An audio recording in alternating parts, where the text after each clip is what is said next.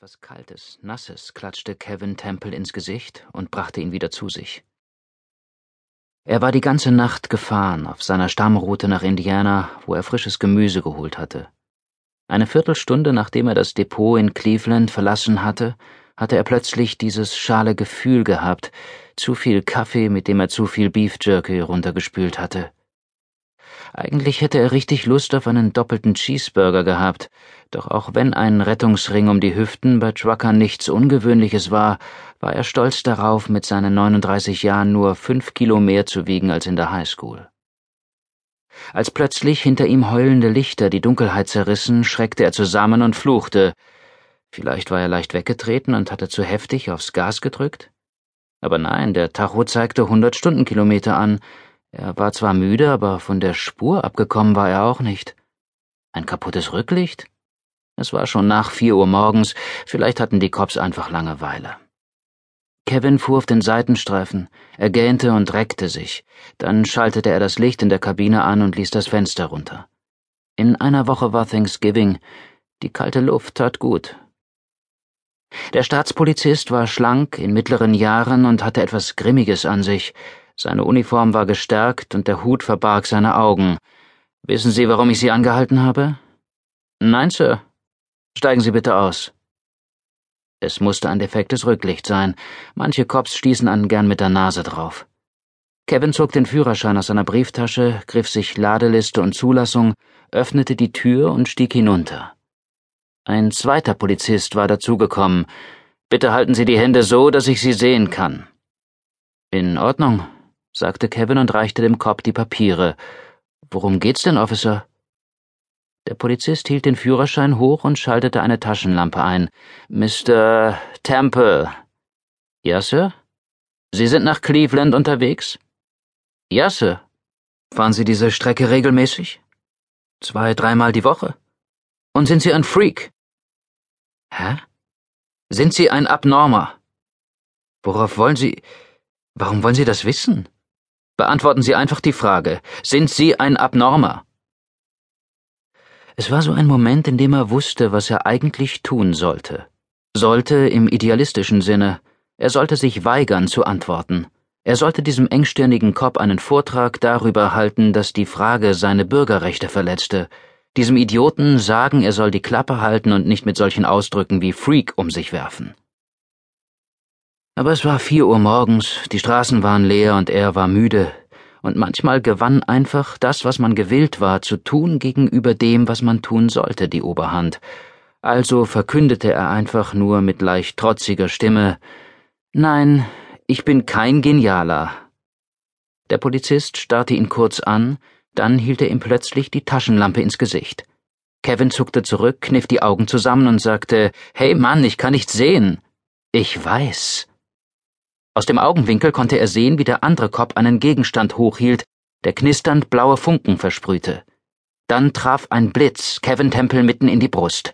Sofort verkrampfte sich jeder einzelne seiner Muskeln und er hörte, wie seinem Mund ein Schrei entwich und sah nur noch Sterne, während Nadeln sich in seine Brust bohrten. Als der Schmerz schließlich nachließ, brach er zusammen, die Gedanken entglitten ihm immer wieder und er hatte Mühe zu begreifen, was geschehen war. Der Boden war kalt und bewegte sich. Nein, er selbst bewegte sich, wurde über den Boden gezerrt, und seine Hände waren auf dem Rücken, irgendetwas hielt sie zusammen. Dann klatschte ihm die Flüssigkeit ins Gesicht. Sie war so kalt, dass er scharf die Luft einsog und dabei ein wenig Flüssigkeit in den Mund bekam. Sie schmeckte scheußlich, eine beißende, chemische Substanz, deren Geschmack ihm fremd war, doch den Geruch kannte er nur zu gut. In diesem Moment verdrängte Panik die letzten Spuren des Schmerzes, denn er lag am Straßenrand, Handschellen um die Handgelenke und wurde mit Benzin überschüttet. Oh Gott. Bitte, bitte nein, bitte nicht. Sch. Der grimmig aussehende Polizist hockte sich neben ihn, sein Partner hielt den Kanister mit der Öffnung nach unten und goss rückwärts laufend eine Benzinspur. Ruhig jetzt. Bitte, Officer, bitte. Ich bin kein Polizist, Mr. Temple. Ich bin. Er zögerte. Man könnte sagen, ich bin Soldat. In der Armee Darwins. Ich tue, was Sie wollen. Ich habe ein bisschen Geld. Sie können alles haben. Seien Sie still und hören Sie zu, okay? Der Ton des Mannes war bestimmt, aber nicht barsch. Hören Sie zu? Kevin nickte heftig. Überall war Benzin, brannte ihm in Nase und Augen, während es sich im Gesicht und an seinen Händen eiskalt anfühlte. Es hat nichts mit Ihnen persönlich zu tun oder damit, dass Sie ein Normaler sind.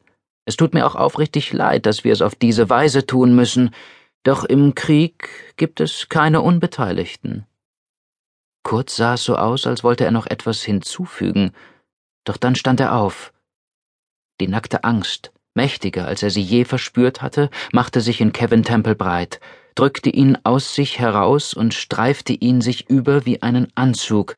Er wollte heulen, betteln, schreien, wegrennen, doch er fand keine Worte, seine Zähne klapperten, seine Hände waren gefesselt, seine Beine wie Gummi. Falls es Sie tröstet, Sie sind jetzt Teil einer großen Sache, ein wesentlicher Teil des Plans. Der Soldat rieb ein Streichholz an einer Schachtel. Einmal, zweimal. Es entzündete sich und flammte auf. Das leuchtend gelbe Flackern spiegelte sich in seinen Augen. Es geht uns um eine bessere Welt. Dann ließ er das Streichholz fallen. Drei Wochen zuvor. Die Arme hochgereckt, die leeren Hände offen, stand Cooper da. Er war sich genau bewusst, wie viele Waffen auf ihn gerichtet waren, und dachte an all das, was schiefgelaufen war. Es war ein ereignisreicher Monat gewesen, ein ereignisreiches Jahr. Sechs Monate hatte er verdeckt gearbeitet, war von seinen Kindern getrennt gewesen, um den meistgesuchten Mann Amerikas aufzuspüren, doch als er John Smith gefunden hatte, hatte Cooper entdeckt, dass alles, was er geglaubt hatte, auf Lügen aufbaute, dass seine Behörde nicht nur im Verborgenen arbeitete, sondern korrupt war und von einem Mann geleitet wurde, der für seine eigenen Ziele einen Krieg schürte. Seine Entdeckung hatte dramatische Folgen gehabt, blutige Folgen, vor allem für seinen Vorgesetzten. Die Wochen seitdem hatte er zum Teil damit zugebracht, das entstandene Chaos zu beseitigen und zum Teil damit, die Beziehung zu seinen Kindern zu kitten. Heute hätte eigentlich ein ruhiger Tag sein sollen, seine Ex-Frau Natalie besuchte mit den Kindern ihre Mutter. Cooper hatte keine Termine, nichts zu erledigen und im Moment auch keinen Job.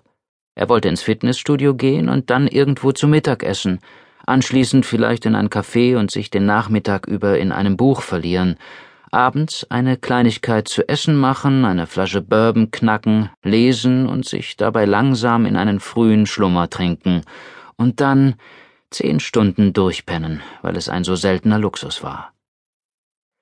Bis zum Mittagessen ging alles gut. Linsensuppe und ein Falafel-Sandwich in einem winzigen arabischen Restaurant, das er gern mochte. Cooper saß an einem kleinen Tisch vorn am Fenster. Die fahle Novembersonne warf Reflexe auf das Besteck. Er schüttete scharfe Soße in seine Suppe. Da merkte er, dass er nicht allein war. Es geschah einfach so. Zuerst war der Stuhl ihm gegenüber leer, und im nächsten Augenblick saß sie da, als wäre sie aus Sonnenlicht entstanden. Shannon sah gut aus. Nicht einfach gut im Sinne von gesund und fit, sondern im Sinne von, da könnte ein Mann auf ganz andere Gedanken kommen. Sie trug ein eng anliegendes, schulterfreies schwarzes Top, das Haar fiel ihr über die Ohren und sie hatte den Mund zu ihrem typisch schiefen Lächeln verzogen. Hi, sagte sie, habe ich dir gefehlt? Er lehnte sich zurück und betrachtete sie. Weißt du, als ich dich um ein Date gebeten habe, meinte ich bald, nicht erst einen Monat später. Ich hatte einiges zu erledigen. Cooper konnte sie lesen, nahm mehr auf als ihre Worte. Die leichte Anspannung des Trapezmuskels, die schnelle Seitwärtsbewegung, die ihre Augen machen wollten, ohne es zu tun, die Alarmbereitschaft, mit der sie den Raum erfasste, noch immer die Soldatin und nicht sicher, ob du auf ihrer Seite bist. Was verständlich war. Er wusste es selbst nicht. Okay. Nicht, dass ich dir nicht traue, ich verstehe schon. Danke. Aber jetzt bist du hier.